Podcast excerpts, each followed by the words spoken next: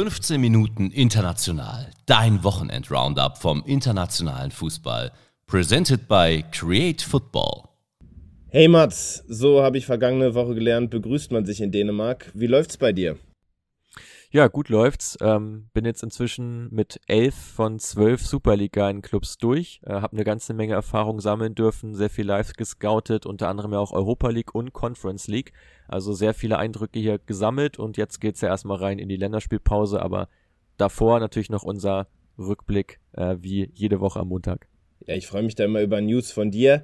Diesmal allerdings nichts auf der heutigen Tonspur aus der dänischen Superliga, aber News vom Rest der Welt. Und der Scottish Premiership. St. Mirren schlägt Celtic Glasgow, den ungeschlagenen Tabellenführer bis jetzt mit 2 zu 0. O'Hara und Ayunga treffen rund um die Halbzeitpause. Und ja, was St. Mirren danach macht, dafür ist Busparken eigentlich kein Ausdruck mehr. Ja, das stimmt. Ähm, war ganz interessant, dass sie ja über weite Strecken des Spiels auch recht recht, ähm, recht weit vorne sogar positioniert waren, also gar nicht mal so tief standen, in der Schlussphase dann schon. 20% Beibesitz, eine Passquote von unter 50% bei St. Mirren. Ähm, ja, also wirklich unterirdische Werte, aber es hat im Endeffekt für ein 2 0 gereicht, was ja gegen Celtic und die Rangers nicht gerade häufig passiert, dass die ein Spiel verlieren. Generell auch Celtic kaum zu Großchancen gekommen und St. Mirren zu Hause auch erst ein Gegentor kassiert in der aktuellen Saison, also sehr heimstark unterwegs, ähm, wurden auch gut gepusht äh, von den Fans, ähm, auch wenn es natürlich nicht besonders viele waren, aber äh, da war schon gut was, was los und ich glaube, den Tag wird man so schnell auch nicht vergessen, weil wie gesagt, so ein Sieg gegen Celtic ist immer was sehr Besonderes in der schottischen Premiership. Steht nicht umsonst auf Platz 4. In der Eredivisie gab es das Topspiel. PSV empfing Feyenoord. Das Spiel ist 4 zu 3 ausgegangen. Der Gast vorher, ein Punkt vorne auf Platz 2 und der Gastgeber zündet eine Chancenlawine. Das ist schon sexy, was da gerade in der Eredivisie passiert, oder? Der pure Wahnsinn und ich übergebe an dieser Stelle das Wort an Quirin, der das Spiel live gesehen hat im Stadion und äh, ja, wir schneiden es hier mal schnell rein. Viele Grüße in die Podcastaufnahme an Martin Pipo. Äh, ich durfte gestern Teil äh, des, der, der Kraker sein, der PSW gegen Feyenoord. Unfassbares Spiel, wie euch die beiden auch gleich kurz erzählen werden.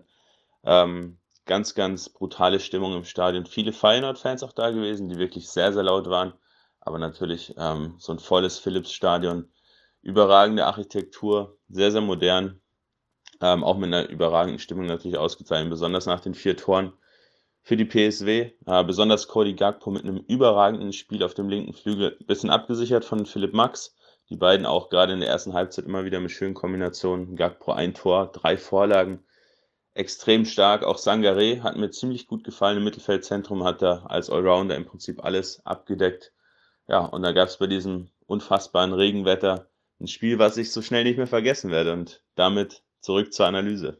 Live von vor Ort. Das ist hier ein komplett neues Level, was wir hier in diesem Podcast erreichen. Weiter geht's mit der Premier League. Aston Villa schlägt Southampton 1 zu 0. Beide Teams im unteren Mittelfeld situiert. Bella Kotschap der neuen Nationalspieler, beziehungsweise das erste Mal nominiert und die Saints verlieren eine chancenarme Partie. Verdient? Ja, im, insgesamt wieder das gleiche Bild bei den Saints. Sehr wenig Kreativität. Die kommen wirklich kaum in den Strafraum rein. Ähm, obwohl man da jetzt ja auch mit mehreren ja, Offensivkünstlern agiert hat, die aber teilweise wieder auf dem Flügel spielen mussten, wie so ein Adam Armstrong zum Beispiel, der ja eine super Saison hatte bei Blackburn, wo er ja wirklich äh, die ganze Liga zerbombt hat mit seinen ganzen Toren. Der ist jetzt einfach viel zu weit weg von den torgefährlichen Räumen momentan. Und ich glaube, dass man bei Southampton auch andere Pläne hatte für die aktuelle Saison. Wir haben es ja auch in der Saisonvorschau ein bisschen thematisiert. Sehr viele junge Spieler dazugekommen. Sehr viele junge Spieler sind auch sofort in der Startelf gelandet. Die brauchen halt Zeit. Das ist auch klar. Ich bin gespannt, wie lange sich das Board das äh, Ganze anschaut und äh, wie viel Zeit da wirklich auch da ist. Und auf der anderen Seite Villa mit Jacob Ramsey, den wir auch als ein Once to Watch für diese Saison angekündigt haben im Podcast, hat genetzt, äh, hat das äh, entscheidende Tor gemacht ähm, für die Williams. Auch da ganz interessant, dass sie extrem von Bubakar Kamara profitieren, dadurch jetzt taktisch viel variabler geworden sind. Der hat sich wieder häufig zwischen die IV fallen lassen, dadurch quasi so ein 5-2-3-System ähm, spielen lassen. Ähm, auch gerade im Spielaufbau eine enorme Hilfe ähm, für Aston Villa und im Endeffekt nicht unverdient der 1-0-Sieg. Nicht unverdient, sicherlich auch der Derby-Sieg. Wir sind in der Bundesliga. Borussia Dortmund schlägt Schalke 04 mit 1 zu 0. Der Derby-Held ist 17. Genau, äh, Yusufa Mukoko ähm, hat das Derby entschieden. Ich glaube, es wird sehr viele äh, Dortmunder freuen.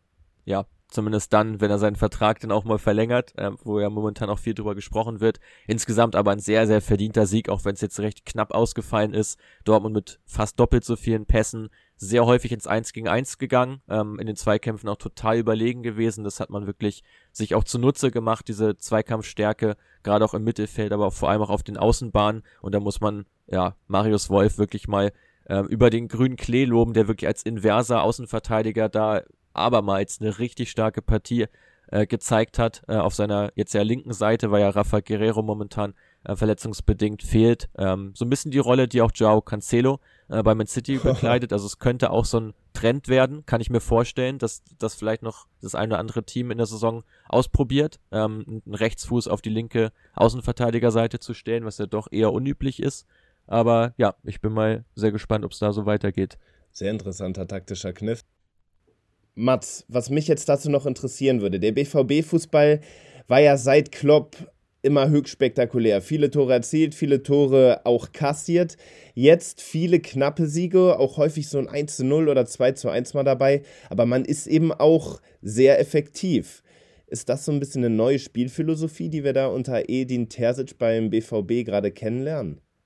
Ja, definitiv. Also den Eindruck habe ich wirklich sehr stark. Der Fokus liegt auch mehr auf diesem Arbeiten, sage ich mal. Es geht nicht darum, möglichst schön zu spielen, wie es ja in den letzten Saisons häufig auch propagiert wurde. Und äh, man hat es ja auch teilweise gut umgesetzt, aber die Resultate blieben dann ähm, zum Teil aus. Jetzt hat man viele knappe Siege, aber man gewinnt eben äh, da auch seine Spiele. Jetzt mal aus, genommen dieses eine Spiel, was sie hinten raus gegen Werder verloren haben, was ja auch einfach bitter war, aber im Grunde genommen war der Spielverlauf da ja auch nicht so unähnlich. Man war jetzt nicht so dermaßen überlegen und hat sich Chancen noch ein Löcher rausgespielt, sondern die, die man hatte, hat man dann auch effektiv genutzt und ansonsten eben sehr stark gegen den Ball gearbeitet.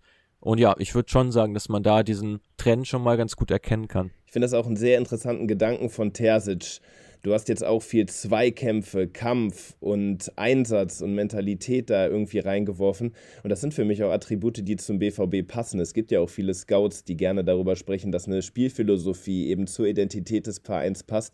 Und vielleicht ist das so ein Ansatz, den BVB ja. wieder zu Titeln zu führen. Ja. Weiter geht's mit La Liga. Und da gab es das Derby Madrileño. Atletico gegen Real. Die Königlichen gewinnen 2 zu 1 beim Erzrivalen. Rodrigo und Valverde treffen für die Gäste. Hermoso für Atletico. Ohne Benzema geht's los. Ihr habt schon in der internationalen Saisonvorschau drüber gesprochen. Übrigens sehr empfehlenswert, diese Podcast-Episode. Real hat eben nicht mehr nur Erfahrung, sondern auch Talent. Genau, äh, definitiv. Da ist der Umbruch ja wirklich gut gelungen und im Grunde genommen kann man hier auch eine schöne Parallele ziehen. Auch Real Madrid jetzt ja keine Mannschaft, die absoluten Hurra-Fußball spielen lässt. Das war in der letzten Saison schon nicht unbedingt der Fall. In dieser ist es ebenfalls nicht so, aber sie gewinnen eben ihre Spiele. Ähm, auch da, weil man den Gegner in eine Rolle bringt, die ihm nicht besonders liegt. Also auch hier Atletico sehr untypisch mit mehr Beibesitz, mit einer 90% Passquote, was auch sehr, sehr untypisch ist für die Colchoneros, aber einmal mehr wirklich große Probleme in der Chancenkreation. Das war ja auch schon in der Champions League jetzt zweimal das Problem in Leverkusen, zwar, also auch gegen Porto, wo man dann zwar gewonnen hat, aber auch da sich nicht wirklich viel rausgespielt hat. Joao Felice erneut sehr blass geblieben. Ähm, einziger Lichtblick bei Atletico oder großer Lichtblick kann man sagen, Rodrigo de Paul, der fast alle Zweikämpfe gewonnen hat mhm. und alle seine offensiven 1 gegen 1 Duelle auch erfolgreich gestalten konnte. Er hat da mächtig angetrieben ähm, auf seiner halbrechten Spur, gemeinsam mit Lorente, der auch diesen Wingback wieder gegeben hat. Also da haben sie schon gut Druck entfacht, äh, aber im Endeffekt, ja, geht das Derby an Real Madrid, ähm, die sich einmal mehr ähm, als klaren ja, Titelfavoriten, würde ich schon auch weiterhin so sagen, auch wenn es diese Saison enger wird mit Barca. Aber ich glaube, dass dahinter nicht viel kommen wird, was man jetzt von Atletico, von Sevilla, äh, auch von Real Sociedad sieht, ähm, die zwar ihre Spiele auch irgendwo knapp gewinnen, aber auch in der Qualitätsspitze da momentan nicht ganz Schritt halten können. Viele hochkarätige Spiele gab es an diesem Wochenende auch in Italien, in der Serie A. Und Mats Create Football mag Atalanta, oder? Ja, purer Wahnsinn. Also normalerweise loben wir Atalanta ja gerne für ihre kreative Spielweise. Das war jetzt bei der Roma nicht unbedingt der Fall. Wirklich ein wildes Spiel mit einer roten Karte auch für ja. José Mourinho mit einem Torwartwechsel auf Seiten von Atalanta noch in der ersten Hälfte verletzungsbedingt. Dann Rasmus Heulund einmal mehr mit der entscheidenden Vorlage ähm, diesmal, also Wahnsinn. auch wieder gescored. Und die Roma muss sich äh, nach diesem Spiel wirklich in den Hintern beißen. Mal wieder eine unglaublich schwache Chancenverwertung. 21 zu 4 Schussversuche, am Ende 0 zu 1 verloren. Ähm, ja, Großchancen vergeben, noch und nöcher. Ganz interessant bei Atalanta, die realtaktisch ihren Innenverteidiger Scalvini gegen äh, Lorenzo Pellegrini gestellt haben, was eigentlich überhaupt nicht aufgegangen ist, muss man sagen, weil Pellegrini trotzdem ein überragendes Spiel gemacht hat, auch wieder super viele ähm, Torschussvorlagen geliefert hat. Also Matchplan eigentlich gescheitert, Spiel aber gewonnen. So verrückt kann Fußball manchmal sein. Und das Tor des Tages erzielt eben jener Scalvini dann. Verrückt. Das zweite Topspiel gewinnt auch das Auswärtsteam. Napoli bei Milan mit 2 zu 1 und Domenicinis Team bleibt Spitzenreiter. Ganz genau, ähm, bleiben Spitzenreiter, ähm, obwohl da wirklich auch ja Milan da extrem ähm, auch Druck gemacht hat. Äh, Giroud sehr präsent gewesen mit neun Schussversuchen, sehr vielen Strafraumaktionen. Aber Napoli ist auch einfach der Angstgegner von Milan. Ich fand das sehr interessant, weil ich hatte das subjektive Gefühl, dass es so ist. Hab's dann mir angeschaut und sie haben tatsächlich in der Liga zuletzt 2014 im San Siro verloren. Also wirklich seit Ewigkeiten immer wieder Punkte mitgenommen, Spiele gewonnen und hier ja wirklich ja überragend ähm, diese ähm, Serie A bis jetzt erstmal in zwei Wochen ähm, anführen zu dürfen. Das wird Napoli zuteil. Überragend, was Napoli liefert. Sensationell, was Monza macht. Erster Serie A-Sieg für den Aufsteiger und das dann ausgerechnet gegen Juventus mit 1 zu 0. Die Maria brennen dann die Sicherungen durch, Platzverweis nach Tätlichkeit. Und wenn wir bei den Bayern von einer Krise sprechen, dann würde ich fast sagen, dass die alte Dame gerade Depressionen hat. Ja, also Juve wirklich äh, große, große Probleme. Ähm, aber ich würde ganz gerne diesen Blick äh, so ein bisschen mal wegrichten von äh, Turin und wirklich mehr auf Monza schauen. Oh ja. äh, bei denen sehr interessant. Die hatten jetzt ja in der letzten Woche den Trainerwechsel, der auch für mich nicht so überraschend kam, nachdem man den Kader ja stark aufgerüstet hat und ja so einen richtig, ja, sag ich mal, altmodischen Trainer da drin stehen hatte. Da hat jetzt Palladino übernommen, Ex-Profi, äh, mhm. hat davor in der Jugend trainiert oder die Jugendmannschaft trainiert von, äh, von Monza, durfte da jetzt übernehmen. Er ist sehr Gasparini geprägt, also ähm, hat wirklich einen starken Einfluss von dem Trainer von Atalanta Bergamo. Auch Ivan Juric hat sich sehr positiv über ihn geäußert. Ja, und sofort ähm, ein super Spiel gemacht, Juventus total die Räume genommen, mit 60% Beibesitz Feld überlegen gewesen und er hat sofort auf eine sehr spielstarke auf ein sehr spielstarkes Zentrum gebaut mit ja Nicolo äh, Rovella, mit äh, Stefano Sensi, mit äh, Pessina und auch Caprari ähm, da aufgelaufen. Ähm, also da kann man, glaube ich, noch einiges erwarten jetzt im Verlaufe der Saison von Monza, die ja eigentlich auch einen sehr starken Kader haben, aber momentan äh, jetzt ja auch erst mit dem ersten Sieg ähm, so ein bisschen in die Spur gekommen sind, haben doch große Anpassungsprobleme gehabt jetzt zu Beginn. Keine Anfangsprobleme hat unser Team der Woche.